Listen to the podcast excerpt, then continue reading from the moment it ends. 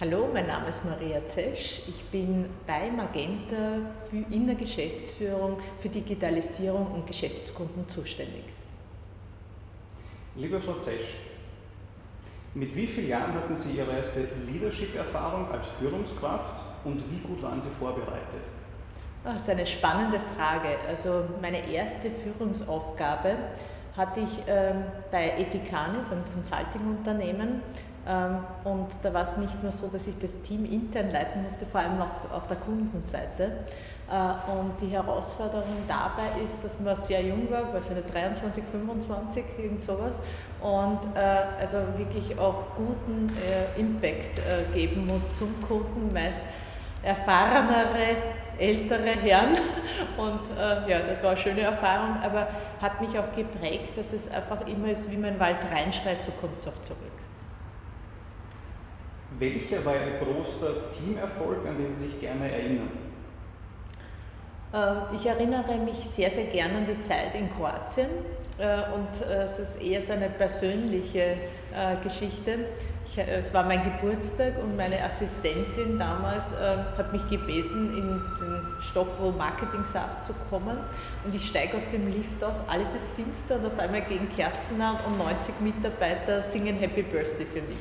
Und ich war da ein Jahr eben bei T-Mobile Krywetska und für mich war das so wie, ich bin jetzt angekommen, ich bin akzeptiert und äh, die Mitarbeiter schätzen mich. Und ich glaube, das ist das äh, Gefühl, was, was wirklich immer noch Gänsehaut verursacht, dass man wahrgenommen wird als Leader. Worin liegt Ihre Inspiration im beruflichen Tun?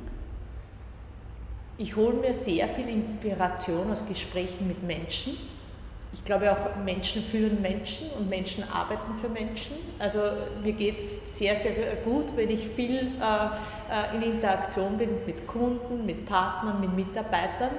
Und ich spüre auch, dass diese Krise jetzt, also wo wir nur in die virtuelle Welt gehen, mir Energie raubt. Und deswegen hole ich mir jetzt auch viel Energie durch Spaziergänge mit Mitarbeitern, äh, durchaus auch mit Kunden und mit Partnern, um wieder dieses Gefühl von Miteinander zu erzeugen.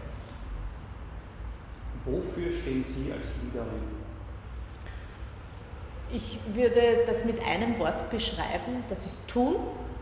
Äh, ich glaube, es geht darum, dass man schon Strategien äh, aufsetzen muss. Man muss diese Strategien gut kommunizieren, aber schlussendlich hängt der Erfolg vom Tun, vom Exekutieren ab.